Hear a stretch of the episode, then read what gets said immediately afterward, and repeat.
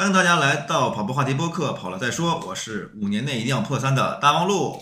我是要带大王路破三的大野木。哎，我去，嗯行，谢谢啊。你你要我破不了的话，全是你的原因。没想到我们这个节目竟然播到了现在，我已经积攒了快一百个粉丝了，距 一百个粉丝还有二十多个，非常感谢各位听众的支持，再次的去感谢一下，呃在我们做播客初期就非常支持我们的信哥呃阿信，大家可以去各大平台上搜“信日漫谈”，也是一个非常出色的跑步类博客，我们的竞品。我希望早日能够成为他的竞品。其实我们现在还不是。你 Q 他是不是想想让他也在节目里边 Q 一下咱们？呃，这个是不可能的。他已经允许我在那个他的他那个粉丝群里面做宣传了。哈我觉得我有必要那个表达一下我的敬意。嗯，等我们的粉丝破一百的时候，我们那个争取加专门搞一段感谢信哥的致辞。好嘞，行，那我们开始今天这期的节目。啊、我们这期想聊一个啊叫“密码归来”，啊密码是北京密云区的一个马拉松比赛，可能全呃外地朋友还不太不太清楚。我们上周刚刚参加完，其实上周就是刚想录来着，但是因为太累了，太累了。太累了，太累了，然后就休息了一周，改到这一次录。这次呢，我们也特别邀请了一个新的嘉宾啊、呃而且这次的密码是他的人生首马，让我们来欢迎一下辉姐。Hello，大家好，我是小辉，欢迎来到嗯，跑了再说。可以可以可以，一看就是我们忠实的听众。我们的那个 slogan 我还没背熟呢，你能不能背背对了一次？教教一遍。辉姐不用紧张啊，我并没有这个让你去帮我打广告。慧姐，那个介绍一下自己就行，介绍一下自己跑了多少年，然后那个这次的跑步成绩，嗯，嗯，我是一九年开始跑步吧，但是只跑了一个月，那一个月每次每次只有三公里，然后就是停下来了，嗯停下来到二零二一年了吧，才正经八本的跑起来。跑起来是是因为小区有活动，啊，然后为了参加这个活动吧，也是为了就是一个月非，常功利性的目的，对对对对。最后获得了啥？当时给了个啥呀？啊，一件衣服吧，还是还是有一个什么奖品忘了啊，一个小奖牌。嗯然后为了那个奖牌，一直坚持坚持，然后自己想跑了几个月以后，感觉哎自己还能跑步，嗯但是那时候速度是相当慢啊，嗯七分半的配速跑的自己可能心都要跳的那种感觉。其实奖品不重要，然后嗯用一个这样的契机来接触跑步，并且坚持下来，其实开发商这个活动还挺有意义的。那应该感谢开发商是吧？给开发商在这掌声，感谢信哥好，感感谢啊，不是说感谢开发商，感谢我们的开发商。等那个开发商给我们赞助了，我们再说他的名字。此处预留一个广告位。好，辉姐这次的是你的首马对吧？对，这这次是真的是首马，而且在这首马之前也没跑过什么长距离吧。长距啊，就是相对于四十二公里来讲的话是没有跑过长距离。那这次的成绩如何？这次其实自己很满意啊，嗯，四三零吧，真的很满意，因为当时没有想到，我自己给自己的目标就是五五个小时到六个小时之间吧，能跑下来就行了已经。然后后面呢，就是走下来，不是跑下来啊，大概多少公里开始走？呃，计划是在三十五公里以后吧，就是走七公里。你都计划着走了是吧？就是已经做好了那个全盘的计划。对不，是你的成绩不是四三零，我记得是四。二八四二七点五七我就，对这个你一定要精确一点，因为每一秒都是你的成绩，都是你汗水的体现。哎我哎四二三、四三零，那差了好好我发现。还真的是这样，就是很多那个，比如说玩小红书的或者玩社交媒体的跑者吧，嗯，他真的会把那个自己的成绩，把那个秒要写上的。对呀、我们是严肃跑者啊，不是严肃跑者。这个这个四三零和四二七还是差着呢，三分钟半公里，五百五百多米呢。就是怎么讲，就是因为这个马拉松想要提高成绩还是挺难的，特别是你当你跑低到一定程度的时候，其实提升一秒都非常难。我记得那个北马的时候，然后那个现代搞了一个活动，嗯说如果你在北马上 PB 多长时间会给你一个奖品，嗯其中有一个最大的奖是 PB 五十分钟会给你一个少音耳机，哇，所以我那个少音耳机 就是这样来的，PB 了五十分钟。你怎么会 PB 这么多呢？因为我之前跑步的时候，然后一直也没太追求成绩，然后哦呢，疫情三年又没有任何的比赛，哦，这样啊，那这个一定要给我们的听众提示一下，你可以不要那么追求成绩，然后找到一次商业活动。呃，然后 PB 一下是吧？对，这个商业活动这个规则可能就对，是这次是现代，下次就可能是是吧？啊，现代的一个巨大的惊喜。OK，我们回到这个密密码这个比赛上吧。啊，辉姐这次是首马就破了四三零，咱们上次也录过，就是这个人生首马的主题嘛。然后当时的娜娜金娜娜，她就是也是破了四三零，好像也是四二八是吧？好像好像差不多，他俩的成绩是差不多。差几十秒吧，嗯我俩。对，但我但是我记得他好像全程没怎么走，嗯，没怎么走，所以你前面的速度还是我可以的。没有走，你也没走我没有走，我我是匀速六分二十左右，啊，你是一计划要走直匀速，但是你没走是吧？那这个太厉害了，对计划的这个挺好，挺好的。因为当时没有跑过，然后一直听大家说三十公里以后有撞墙的感觉，嗯所以自己心里就有一个。等待着，就。是就是阴影嘛，我我三十公里以后撞墙了，我会什么样？我觉得这个也是啊，就是每次跑马之前，在跑团或群里边一直都说，三十公里之后才是跑马开始，三十五公里之后你肯定撞墙，然后把那个气氛渲染的特别可怕，就像就是感觉就首马一定要撞墙似的。其实有一些训练完了之后完全没撞墙，哎，我都跑完四十二了，怎么还没撞墙？真的，我的感受就是这样。我跑到三十，我说我没有感受撞墙呀，然后我还能跑，而且我还是这个速度一直在跑，那我就坚持，坚持到 三十五。哎，三十五我还是没有撞墙的感觉。师姐就是跑了呃两年多了，然后终于参加一次自己的全马比赛了。这件事情对你来说有什么样特殊的价值和意义吗？你怎么总结这次比赛呢？我感觉这两年，尤其是最近这一年多吧，嗯，基本月跑量都是在两百，可能跟着这个训练也有关系哈。然后我能坚持把全马跑下来，真的是没有白坚，就是白白训练这这就是给自己定目标啥的。白跑的，对。对，还是压着每个月两百，然后不压着的话就两百往上三百了就。三百每个月到不了跑两百的，其实对大众跑者来讲的话，算是一个都都可以说是严格的对，自我要求。关键是辉姐每次看到自己这个月的统计的时候，然后就说：“哇塞，我又要到两百了，我这两天不跑了。”他就感觉感觉不想破再破再破再破两百。所以我觉得那个这其实还是我上次的观点，我当时总结的燕儿姐郭燕儿的那个，我就说，其实你这次比赛的成绩不是你这场比赛的成绩，其实是你这么多年来或者说这么一段时间来的跑步的一个肯定。对，对他不是说哎我从来没有参加过，没有训练过，或者说我少量的训练，我就参加了个比赛，我破了四三零。其实除除非天才，不然的话很少人会达到。对我这个其实就是我感觉啊，就是跑量堆的，嗯，我能跑下来了。如果没有这么多跑量，我可能估计最后也会放弃，或者是能走完吧。嗯。但是在我怎么感觉啊，自己当时没跑的之前就想，六个六个小时我走肯定也能走下来了，那肯定对。但是我还是坚持跑下来了。说明还是有那个实力的。有的时候到了后，尤其是到了三十五公里之后，并不是说你想跑就能跑得起来了，就腿沉的，就特别想走。你你你在呃什么时候开始看到大大部分人在走，或者很多人在走？三十五公里以后吧，走的人特别多了啊。嗯，其实我当时关注的是女的，女的有多少人在走？但是呢，我一看男的不比女的少，然后而且就是他们的状态啊，真的是很难受的状态了，就很特别疲惫。每迈出一步，虽然是走啊，每迈出一步呢，就是很艰难了都。然后我说，哎呀，我比他状态好，我要一定要跑下去。当时我还想了一句话，你你就是你在跑步的时候说过哈，说宁愿慢也不要停。我自己也自己说、哎呦我我说了几遍影，响到了别人。我影响到了别人，真的。我我对我这句话是在我的首马的时候，我的最后呃七八公里的时候，我想的事情。对我当时就是，我我估计我当时的状态就是你看到的别人的走的状态，只不过是我没有走。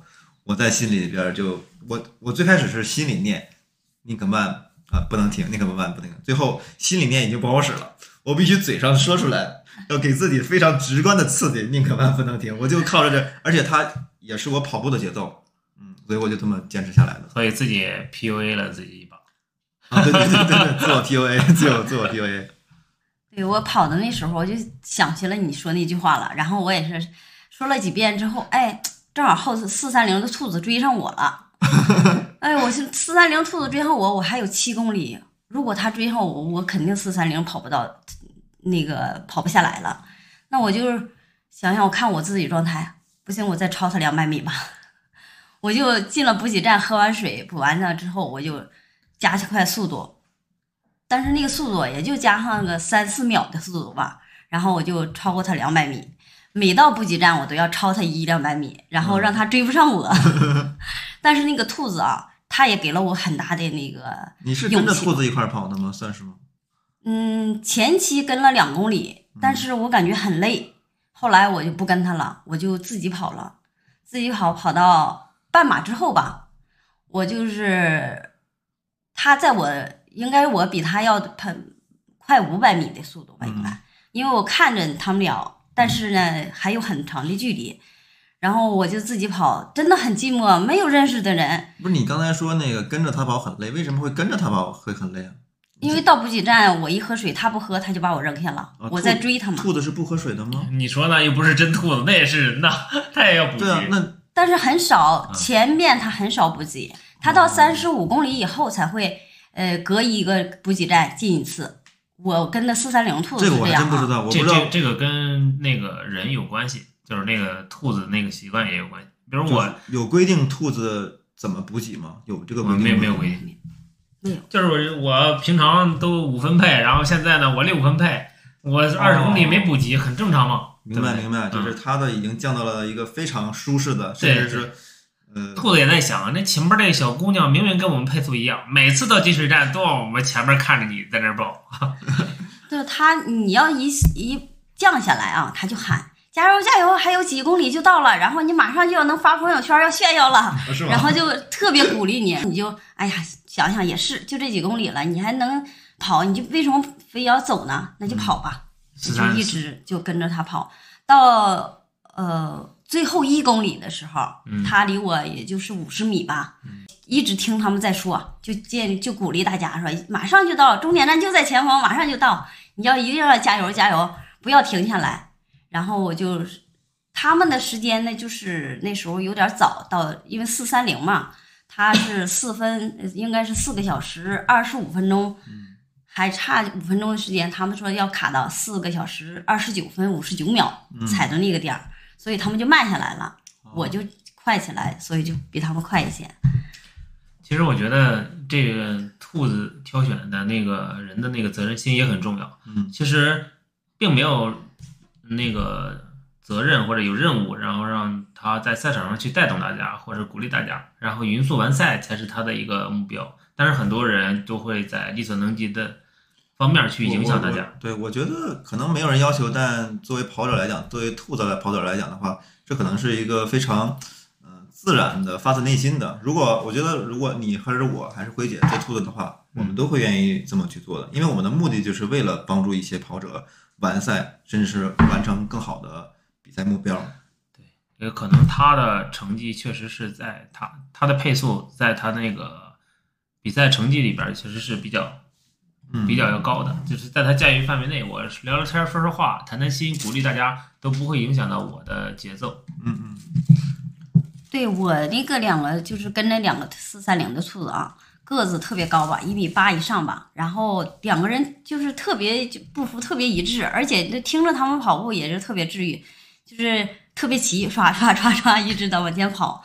对对对，你有这种感觉吗？如果跑步的节奏一致的话，你会觉得好像不累了。啊，对对，是不是？我觉得，嗯，跑步的时候，如果几个人同时能发出那种非常同步频、同步频的那种声音的话，甚至比歌、比节拍器要来的更管用一些，对吧？对，我就是跟着他们的时候就是这样跑的，但是到补给站他把我丢下的时候，我就很累了，又在追他。你就是一百米再追也是很累的，嗯，所以我就想我超他，呃，这个。嗯，跑下来之后真的很不容易，就是马上到那个终点那一百米的时候，看着这个拱门，我这心有余力 而力不足，真是，就是想着哎呀加点油，使点劲儿就冲这一百米，但是腿就是不好使了，是心是是，有劲儿。就是四十二公里，真的最后那三公里乃至最后的五百米，真的太艰难，太艰难了。所以人家说三十五公里才是马拉松，也有道理啊。是啊，你看我这次呃录了个视频，啊就是我还我因为我我这次那个录视频的原因就是我跑的过程中嗯，我感觉我还挺轻松，所以我想我又不要不要我就录一个全程视频，然后记录下来嘛。但是我到最后的五百米、两百米的时候，真的已经很累了，然后我那个镜头都已经保不住了，就是我的身身体的已经变形了。对，特别那那完，我就当时就想了一句话，后来我我写了那个一段儿，也不算诗吧，就就是一一一段儿那直，击心灵深处的一句总结出来的谶语。不是不是，我说那个。呃，胜利的拱门比妈还亲，我当时真的就这种想法，我说这个这个这个拱门真的比我妈还亲，我太我太想念它了，我我一直在盼望它赶紧出现，赶紧出现在我的视野里面。我跑到三十七圈，哎呀，还有五公里，我再慢的话，我三十五分钟也能下来了。但是这五公里啊，比平时跑十公里还要艰难，真的是。你虽然一公里从这儿看到那个三十七公里的牌子，到三十八公里的时候，其实时间也就是六分多，我的配速上六分多，但这六分多过的真的很难，就是比你平时要慢好多呀。有有没有种感觉，那个时候已经不是在拼体力了，是在拼个人的意志力？差不多吧，基本就是这样。那时候就想了，哎呀，我已经跑到这时候，为什么不能达到四三零，必须要完赛呢？也想着，如果我四四五完赛也挺好啊。那是什么靠是什么支撑啊？你坚持下来的？是实力，是 平日的锻炼，后来就是平，常团长悉心的教导。对，有关系。后来就想，我能跑，为什么要走？嗯然后我可能我走下来，我真的就走了，我就会起吧，就跑不起来了，一步我都可能都不想跑了，因为我看到在旁边走的人，他就是他跑跑就停下来走，走完了想跑，但是也就是五步十步，然后他又停下来了。我想我可能也会这样子，那我就不要停了，不要停，一直跑吧，就这跑完。之后，对于自己当初报名时候那种状态，自己想说什么吗？我记得我让你报名的时候，你真的就是跑前一百个不纠结，一百个不愿意，跑前太纠结了，真的是。天天在群里说那个最好不中，最好不中。那你现在怎么想？真的是，我这开始的时候，就是他们问我今天出签了哈，然后就是同事潘俊说去问我怎么样，我什么怎么样？因为我没关注呀，我就心里就感觉我就是中不了没了，关系是吧？对我肯定中不了。买了个那么多，人都能都不能中，我为什么能中呢？结果我一看短信，我，中了！当时心是咋想？我为什么要中签儿啊？我我能跑起来吗？我连二十五公里我都没跑过，然后我就赶紧看跟我差不多的那个配速的人，没有中的，当时很失落，想放弃，选择了你。想放弃吗？后来想想，这么难的中签机会，为什么要放弃呢？跑吧。那你那个中了签之后，有没有对要参加马拉松对你平常的训练有一些变化或有一些影响？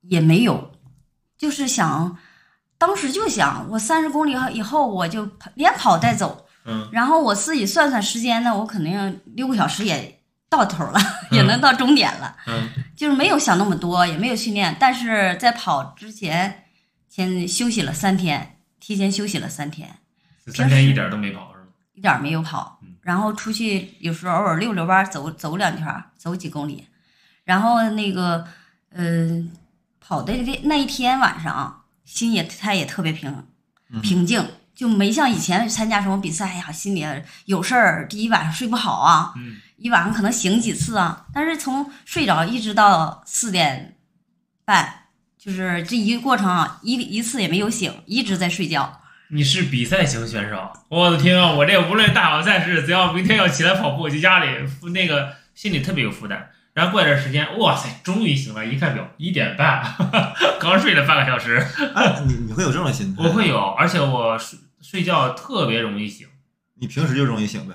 我平时不容易醒，你比如临比赛的时候对临比赛的时候，然后 也不是也不是应该啊，你你都已经跑了这么多年，然后有那么多比赛经验，比赛之前就是睡不好。你看我平常中午在家的时候，周末都会有午休的习惯，嗯但是在比赛的那天，我中午肯定不会睡觉，我要把睡觉的那个东西，然后留在晚上，让晚上可以畅快点睡。但是睡觉太难了，就你好不容易闭上眼睛，感觉终于起来了，一看啊，才十五分钟，才半小时，就那种感觉。呃，嗯。我在在家里还好啊，嗯，我去保定那次就不行，我是特别认床的，嗯，就是那一晚上几乎就是一个小时醒一次，俩小时醒一次，就这一晚上就是没有，几乎没有怎么睡觉，而且总是听见外面有动静，然后一会儿看时时间，哎呦，还这时候才两点，睡一会儿吧，然后就是一直心里就是不静不下来。但是这次密码是在家里哈，而且就想我走也走完了，我就没有那么多压力了。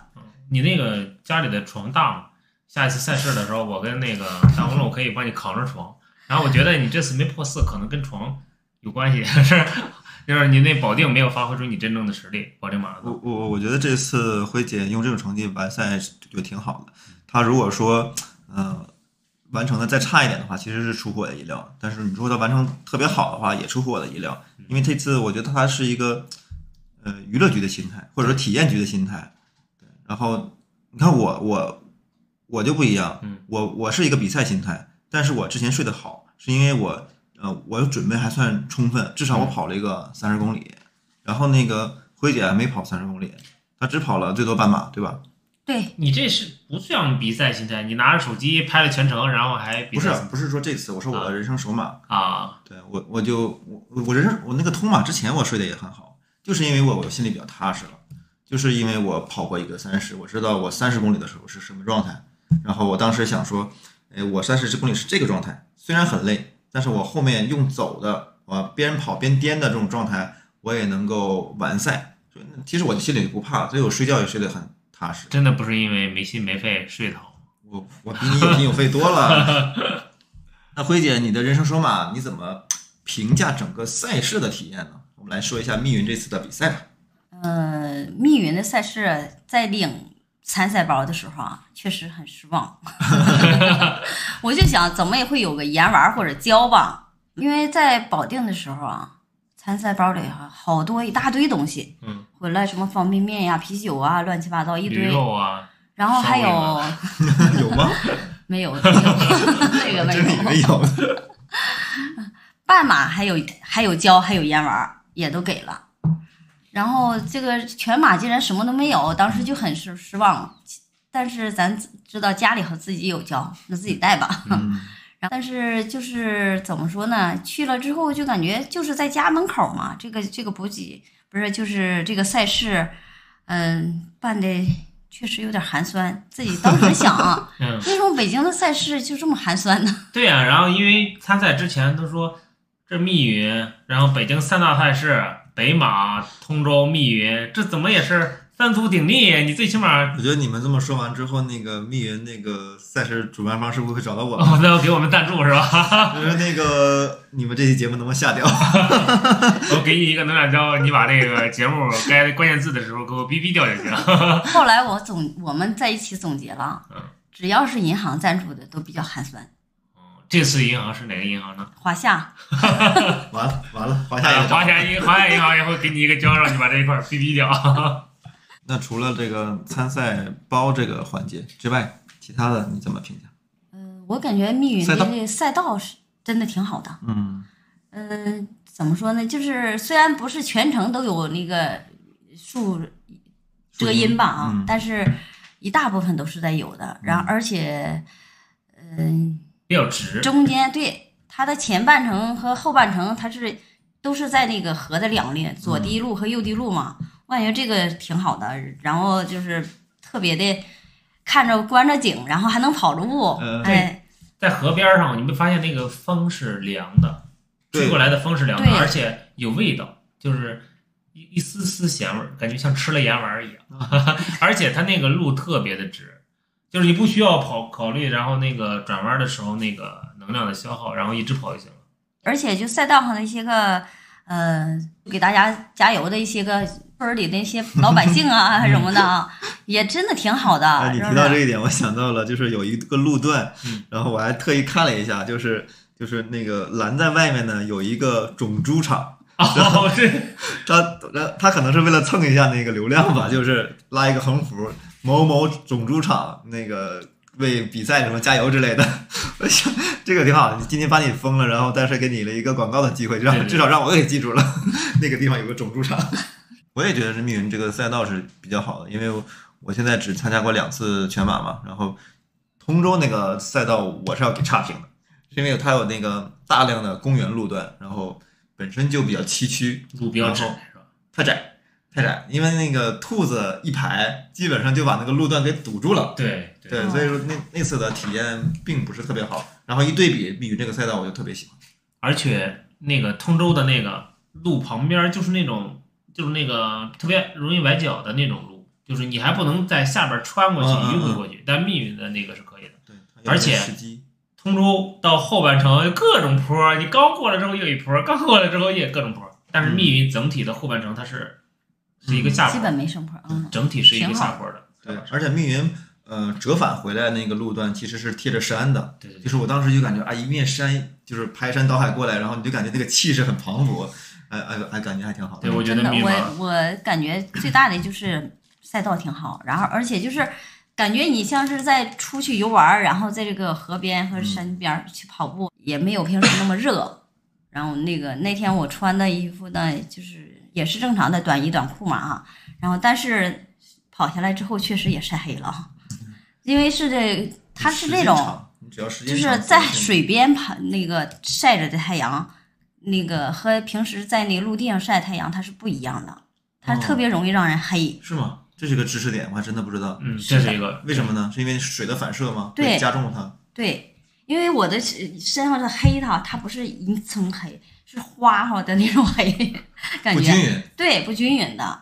因为当时我原以前就是经常去玩水的时候啊，在海边玩水的时候，它那晒就是跟这个这个密云赛道上晒差不多。哦那要提醒听众，就是如果你的某一场比赛的赛道是沿着水边的，都怪那湖水，然后你不是才晒黑的。要做好防晒啊！对，嗯，做好防防晒。霜、涂防晒霜我感觉啊，后期因为太热，你会拿那个海绵会擦身上，可嗯能防晒霜它就全擦掉了那就。冰袖带呗。个冰袖，嗯，哎，对，带个冰袖比较好。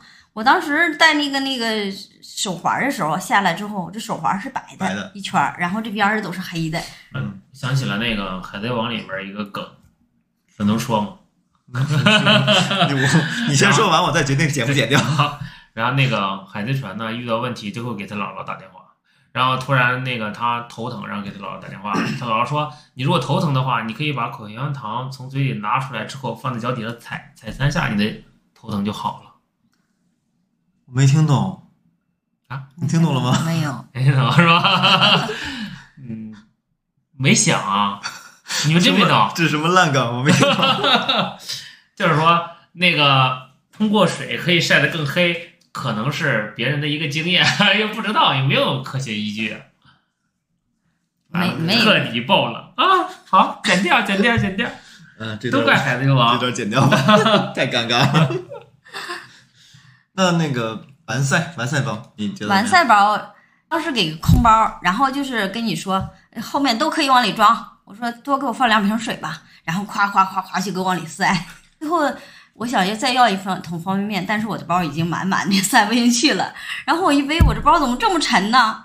我背上参赛包出来之后，碰到潘俊给我打电话，然后我就找到了组织。那一刻，哎呦，我的心就想，我终于跟你们见面了，我一定要好好歇一下。我就坐在地下了，坐那之后，我的腿马上就抽筋了，然后就就是就腿已经就是不是自己的似的，我就要躺的那种感觉。然后我就赶紧喊，快拉我起来，好像是六把我拉起来了。我的腿当时真的就是抽了就抽的已经就是呃回不了了。但是我就站起来了，站起来之后走走，哎，又缓过来了。这怎么会跑完了之后会抽筋呢？嗯，那跑完了之后，那个肌肉突然就放松了，所以尤其是他不，他让你不要停，让你接着慢慢走，让它嗯，那个强度慢慢的减少，慢慢的适应一下。对，我就想到我在学校参赛的时候，就是虽然是很短的距离啊，嗯我的最远的好像是参赛一个三千米，跑完之后，老师告诉我不允许往下坐，不允许坐在那儿，一定要走，让同学拉着我，一样要走几圈儿。我想可能就是我腿抽筋儿，可能跟那也有关系，就是想不能马上就停止这个这个动作，你还要自己去慢慢适应下来。哦，学校里的事儿你还记得这么清楚？因为我就参加过一次三千米，嗯 那你还是有底子的。有底子的，你是但是我没有想到，我那时候就说想我会跑步，我真的是在跑步之前没有任何的呃运动爱好，嗯，就是每天就是因为地产商那件衣服，走上了马拉松的不归路。真是其实前期就是因为他组织了活动，然后跟几个朋友都挺好的，咱们就说去呃去参赛一下吧，就玩玩嘛。嗯然后第一次就跑了一公里，嗯一公里跑下来之后，当然是让最后面的。嗯 人家都跑到前面，可能都领完奖了，我们才才尬游到前那个终点。嗯，我当时也才，你当时应该还没搬进来开发商嗯第一次。他第一次的时候我也知道，但是我当时没参加。我你觉得，没有参加跑步，对我就觉得开发商组织活动能有什么？可能第一次买套房子给你一百元的代金券，我这觉得对我来说可能没有多大吸引力。结果回头你穿那衣服那么飒的一排站那儿，我觉得好心痛啊！我也应该参加那一公里。对，看来一个社区的跑步氛围还跟这个社区的开发商也好、物业也好，还是有很大的关系的。我觉得你会也是一个典型的代表吧，嗯应该很多人都是因为参加了开发商的活动才开始跑步，对，对但是真正坚持下来的多吗？你发现一小部分吧，太少了，太少了，坚持下来。来太少了。对他应该是两年前就听了咱们的跑了再说，然后觉得跑步也并没有那么枯燥。那后来你是为什么坚持下来的呢？我没有任何的那个呃体育就是运动爱好，嗯然后我也想给自己找个事儿做吧。我感觉跑完步之后特别解压，就是一天是工作完之后，我那时候就是夜跑。为什么夜跑？是因为我的速度太慢了，我要偷偷去练。啊，原来很多人夜跑是因为不想被人看到，是吗？反正我是这种心理啊，因为我当时跑一公里的时候，七分半的配速的时候，我就是我的那个心肺功能特别弱嘛，嗯就是呼吸都特别困难。嗯然后每天都是我就用一个小时时间出去锻运训练，就是那时候没有跑友，我自己就在公园里，是你这夜跑，你遇到跑友的概率也太小了。当然也不是太晚啊 嗯，都是七点多六七点钟，然后反正我也不认识谁，我就跑呗。你当时跑步，那家人理解吗？嗯，其实老公也说，因为没有你没有什么体育爱好，他特别喜欢玩儿，什么篮球、足球、是乒乓球啊，各种运动他都有。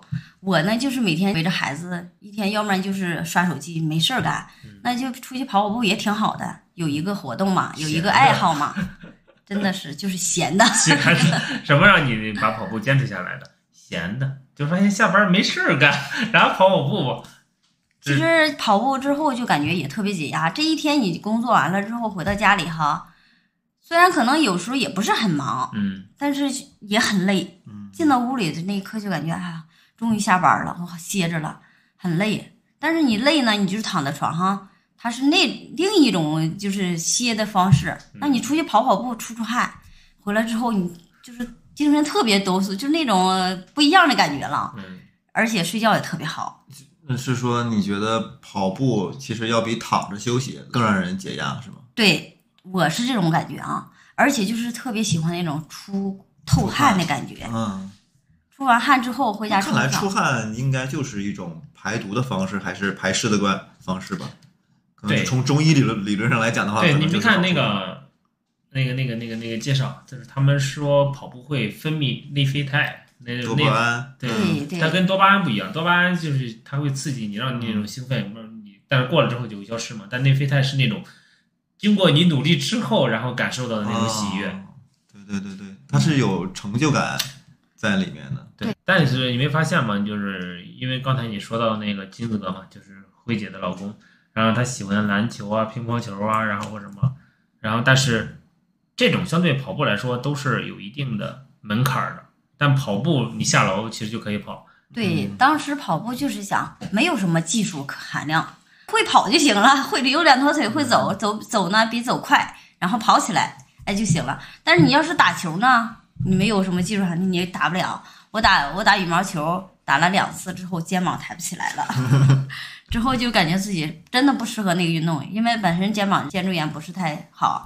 然后呢，就跑步吧，反正是有一双鞋，当时没有跑鞋，嗯，在那个迪卡侬花九十九块钱买了一双，说是跑鞋，其实就是运动鞋，特别轻便的那种啊。然后就跑跑步，跑了那那半年吧，然后就开始入坑了啊，开始买跑鞋了。你跑了半年之后就已经有朋友了吗？已经开始有圈子了。有了，那时候就是咱们的他挖上就有这个群了嘛，嗯，然后就跟着认识了几个朋友。那时候其实之前就认识啊，只是他们都不跑步。虽然我跑得很很渣，那时候也带着他们一起，就是练晚上就是下班之后聊着天儿，跑着步，然后出出汗。出完汗之后，大家嗯那个搭讪的时候啊又聊天儿，这一晚上在一起就是一个半小时，然后又聚会了，然后也活动了、运动了，真的挺好的。已经完成了人生首马。其实，在你的人生当中，我觉得算是个大事儿了吧。不过你现在再回到你最开始跑步那个时间，你会对自己说什么吗？怎么说呢？真的没有想到自己能坚持跑下马拉松啊，就是为了玩儿，然后还又交了些个朋友。大家虽然是跑的都不是很好，但是呢，借着这个跑步呢，还能聚聚会，也挺真的是不错。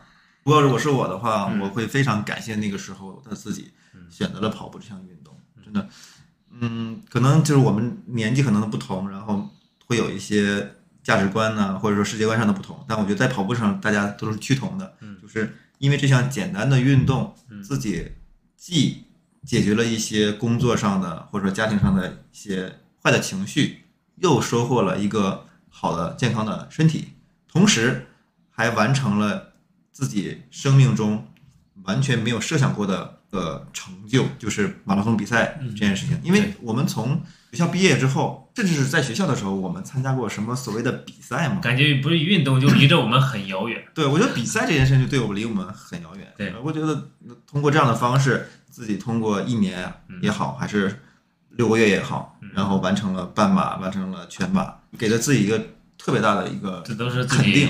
觉得感谢自己那时候能坚持下来啊，你会觉得自己是在坚持吗？就是坚持，然后坚持之后就是习惯，嗯，就像他们说我就有神经病了，每天我好像好像有有有病一样。一般是什么样的人会这么说？其实也是跑步的人啊，啊他就是感觉我可能是频频率太多，哦人我一般都是之前就是每个月可能也就休个三次到四次，几乎就每天都在跑。我曾经跑过报过百日跑，它是一百二十天是呃满勤，然后这一百二十天你可以跑一百天，我就跑了一百二十天，一天没有停。是真的好难坚持。你别你因为这为什么呢？为明明可以休二十天，你为什么不休呢？我就想，我为什么不要那个给他跑满勤呢？我为什么要休呢？你不知道，你不理解那个这个点，我觉得，因为你没有强迫症，有强迫症的 这种啊，你要说到强迫症的话，我我我能理解了。辉姐每次要么跑个整数，要么跑六点六六，要么跑八点八八，要么跑一三一四，一定要追求那个数字。对，那个上次那谁说把自己的把自己的手掰折了，说为什么把自己的手掰折呢？因为这九个手指头都响，这是个梗吗？想不想？这是个真实的事件？这是郭德纲说的。我我真的是啊，在那这马之前，我真的就有这种想法。嗯，我就是每天跑的时候，我必须要跑个整数，真的就是有强迫症。我就差那几步，我也要必须要补上去。你你生活里就有这样的强迫症吗？还是只有跑步？只有跑。步，生活没有这么 这么 奇葩。其实有的时候啊，也是鼓励自己的一种方式。嗯我有的时候跑步的时候，比如咱们那个小区是一个圆，是吧？嗯我没跑到圆那儿之后，然后我就觉得没跑到圆那儿缺一个口，而且我多跑过去，多跑五百米，然后我又会觉得很愿意跑过去，让起点和终点重合在一起，然后一截图，咔啊，perfect。可能这也就是我们心里面潜藏的一种仪式感吧。对对对人人还是挺需要仪式感的。比如比赛，就是你长期坚持跑跑步的这个仪式感，不然的话，你怎么向自己和向别人证明，哎，我这件事情还还是认真的呢？对吧？我现在不是那种心态了啊，嗯，好像又一种心态，就是我跑，我假计划五公里，那我就跑个五公里，多点就多点吧，少点不行，必须多点。但是现在还是这样，就是少了不行，必须得多点儿。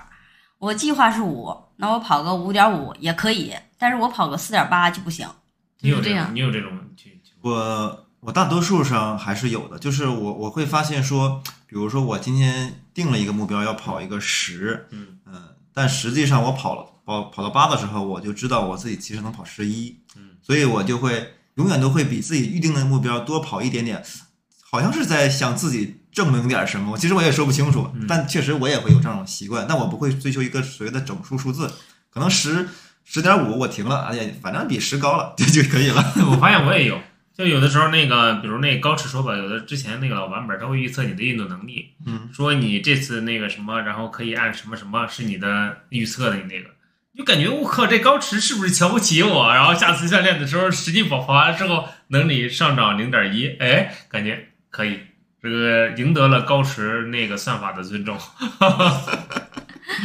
我还有一个嗯，就是特别不好的习惯，就是不习惯跑前热身，真的这个你不喜欢跑前热身？，对，你现在也是吗？现在也是，就是很少热身，基本就是第一公里就算热身吧，慢点跑。嗯，然后其实这个习惯不是很好啊，容易受伤但你。拉伸会做的很拉，伸拉伸，如果时间充足，肯定要必须拉伸。偶尔会有几次不拉伸，是因为时间太紧张了，每天要早晨早起完了上班，这个是少一些。但是就是热身这个习惯没有，太好多人都你你跟我说过讨厌这个环节还是怎么着？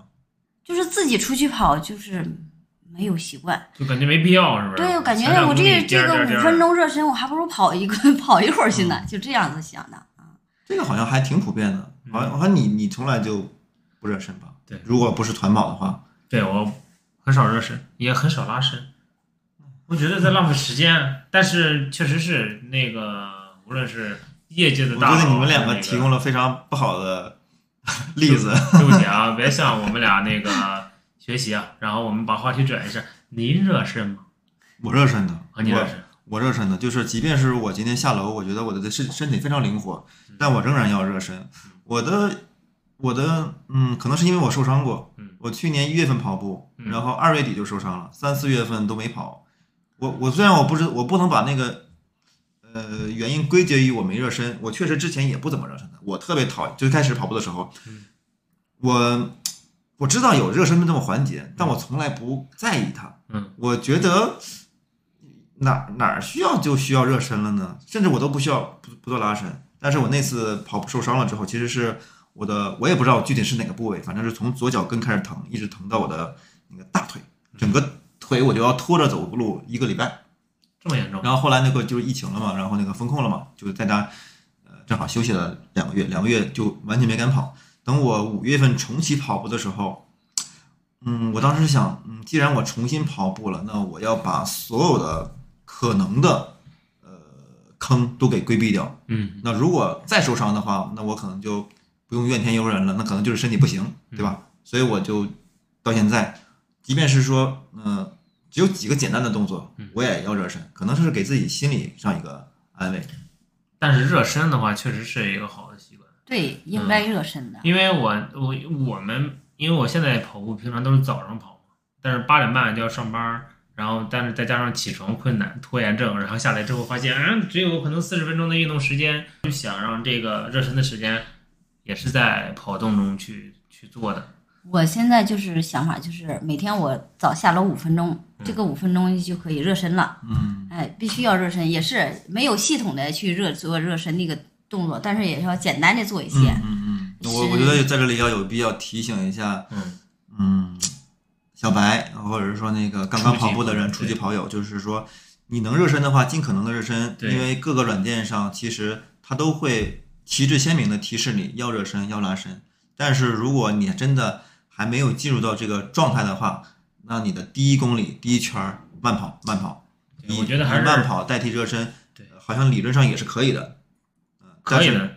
一定要有热身这个环节，你要么就是纯粹的热身，嗯，要么就是用慢跑来代替热身。但我们建议说要有这个环节。还是要还是要有热身的，因为让你的肌肉，然后从那个松弛的状态上紧张对，我觉得特别是晨跑吧，对就是你整个身体都没有苏醒，关节活动关，节，你想想，比如我我们现在现在是晚上快八点了，嗯，你你抖动你的手腕和脚腕，其实没有声音的，但你早上醒来一定有声音，百分之百有声音。而且你的心肺也是处于那个最低的状态，然后你一跑起来，一下就上来了，这个是很不好的，所以一定要热身。我当时做过试验啊，我早晨静态的时候啊，五十二就是心心率，心率然后我下楼我一做活动，可能就慢慢慢慢，它就是你要热身的时候啊，它是慢慢的往上涨。如果你跑步啊，你看着你的心率，你它是蹭一下从五十就就会到一百二、一百三，就是特别快，而且你就感觉起前你虽然很慢起步啊，但是你的吸呃呼吸上就就感觉有点困难了，就所以还是热身是真的有必要。有没有小姐妹受你的影响，想要去报一次全马？肯定有啊，楚姐，楚楚晓。玲姐这次的长春没有报全马，非常遗憾。很后悔，很遗憾，很遗憾。嗯，但是还有机会，以后我们争取一起在全马赛道，好吗？我觉得女女性跑者那个其实是特别容易互相影响的，男女还是有别的。有的，比如说我，我其实不需要被谁去影响，我自我自己是有自驱力的。是吗但女性其实特别的容易受影响，就对，真的是我们就是互相之间就是为什么跑能跑步呢？然后就互相之间影响的，大家一起带动起来去跑吧。不管你速度快还是慢，咱们动起来就是好的了。嗯，然后而且还有共同的话题了。但是这个全马啊，就是没有跑过的，我这些小姐妹肯定要完成一次全马。心想着辉姐都跑完了，我肯定也可以。对，然哎，后慧姐，那我再问你一个问题，就是你其实其实我们说人生首马，嗯我们的定义比较严格，是全马嘛。但其实辉姐之前就已经参加过几次半马比赛了，就是呃包括今年呢密码参加的前一周，密密码前一周咱们一起参加了睡马。对，你自己怎么去对比全马和半马？嗯，报半马啊，说实在的，嗯，不看配速和那个，就是自己对自己没有那么高要求嘛。然后想怎么我都能坚持半马，肯定没问题。半马对自己来说，呃，就是轻而易举就可以报下来、跑下来啊。但是全马就完全不一样了啊！真的报密码的时候，当时看咱们小区，哎呀，三十多人报，我也报吧。报我给自己定的是六个小时吧。然后那个跑的时候，真的是心里特别没底儿啊。在车上，在咱们大巴车上去密码的大巴车上，大致书记说了嘛，嗯说你呃有多少计划自己在五个小时以后完成的啊？嗯是我们几个举手了。然后他又说了一句，说意思就是你女性啊，你既然跑，既然你能报名参加全马的啊，那你六个多小时的六个六分多的配速坚持下来肯定没问题，也就是没有必要跑到五个小时以外。嗯，我当时还是没底儿，真的，我就是，而且我不特意嘱咐你们要一定要等着我啊，等我俩小时。其实这就是没有穿过拱门，一直对自己能不能完成全马，然后还是抱怀疑态度的。但是当你跑过去，发现成绩还 top 四三零，然后自己对自己实力也是一种认可。我在想，如果当初我们几个没有那么极力的鼓动你去报，你你是不是就不报了？我肯定不报，我肯定不报了。所以其实过来人的经验是有价值的。就是我们知道你肯定行，但是你自己因为没信心或者因为什么原因，鼓一鼓就上去了。所以有一群了解你跑步的朋友的人也挺有意义的，对，就是关键时刻推你一把。但是在没跑没跑之前啊，我想你们都是大骗子。你觉得我们都在忽悠你是吧？，对，你们能跑下来，但是我不能代表我就能跑下来，真的是。其实当时收到那个信息的时候，就是心里怎么样？他们说我能跑下来，万一我跑下来怎么办？谁能替我跑啊？那现在你已经跑下来了，就是，嗯，我不知道你跟你的小姐妹们都说过什么样的话。那如果说我们的听众里面其实有跟你类似情况的，呃，无论是他跑了一年还是两年，但他一直没有勇气参加一次全马，你会对他们说什么吗？没，不要有那么多顾虑，报就完了，跑就完了，我觉得你应该把我们的口号说出来。别想那么多啊，跑了再说。真的是啊，真的就是你顾虑越多，然后你的压力越大。我觉得可以再给一个更理性的建议吧？就是你觉得，哎，你是什么样的状态，你其实是可以报的，从你的自身感受。我感觉啊，如果跑步在坚持跑步在一年以上，就绝对没问题跑全马，因为你可以第一次啊跑马，就像我像我这种啊，不是那种特别要求成绩的人啊，想自己只要能跑下来就可以，这个完全都可以报下来，报就是完全可以报，而且我也没有跑三十，我也跑下来了，所以说，嗯、所以说那些大神们说的那些乱七八糟的没什么用，是不是？也不是，他们呢是要求的是自己的，就是每次要 PB 自己啊。但是你第一次首马呢，你就没有必要说是 PB 自己，也没有 PB 的那个那个可能性啊。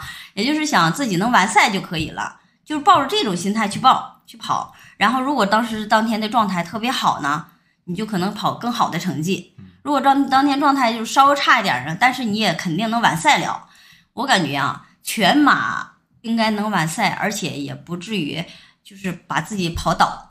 这次完赛了，会对你未来做报名的决定有产生什么新的触动吗？当时跑完，你问我的第一句话，我说我再这辈子再也不会报全马了。现在呢？过了这一段时间，还想想，我如果不追求我的那个速度啊，你要是北北马，我还是要哎呀，太开心能够听到那个慧姐说出这样的话了，真的。嗯，跑完了之后我就采访她吧，我说那个 成绩怎么样啊？下次报不报啊？她挥个，她挥手说那个再也不报了。你有对这次比赛总结吗？然后想说我在下一次怎么去优化自己什么吗？我的总结就是，我前一天一定要休息好，而且就是还是继续要保持自己两百公里一个月的月跑量。啊，用跑量去堆积堆，然后呢，速度呢，如果要是在条件允许的话，自己条件自身条件允许的话，可能会再稍稍提高一点儿，但是呢，也没有完全必须要逼逼着自己去 PB 自己，我是这种心态啊。可能大部分人都会有 PB 自己的啊，当然，当然，如果要是你在跑的过程中，如果到了三十五、三十七，你状态还是很好，那你肯定还想着我一定要 PB 自己一下。如果在赛道上可能会这样想啊，但是现在呢，我是想，当然最成绩好一点是好更好了。如果不能更好呢，我就是还是能完赛就行了。OK，非非常开心能听到辉姐转变了想法。我因为我以我以为今天录制之前，我说我要问你这个问题，说我真的还不想，还是还是坚持说我还是不跑了吧，不再参加了吧。我我还我还真的怕你说出这种话。因为我在想，北马比密云还要好，这赛事我要非还是要试一下的对，咱也是抽签的形式啊。也可能我今年运气特别好，因为逢签必中。我不这件事情给辉姐带来了很大的人生快乐，然后也带来了非常有里程碑的这样的一个体验。我们祝福辉姐能够在未来的比赛中，呃按照自己的节奏取得更好的成绩。对，我们祝辉姐北马中签儿吧。啊对，我们祝辉马辉姐北马中签吧，我们都中签，我们都中签，我们都中签。等那个如果那个辉姐中签了，也参加了比赛，然后获得了好的成绩，我们回来再录一期，好吧？嗯期待辉姐返场，期待他新的感受。好，谢谢辉姐。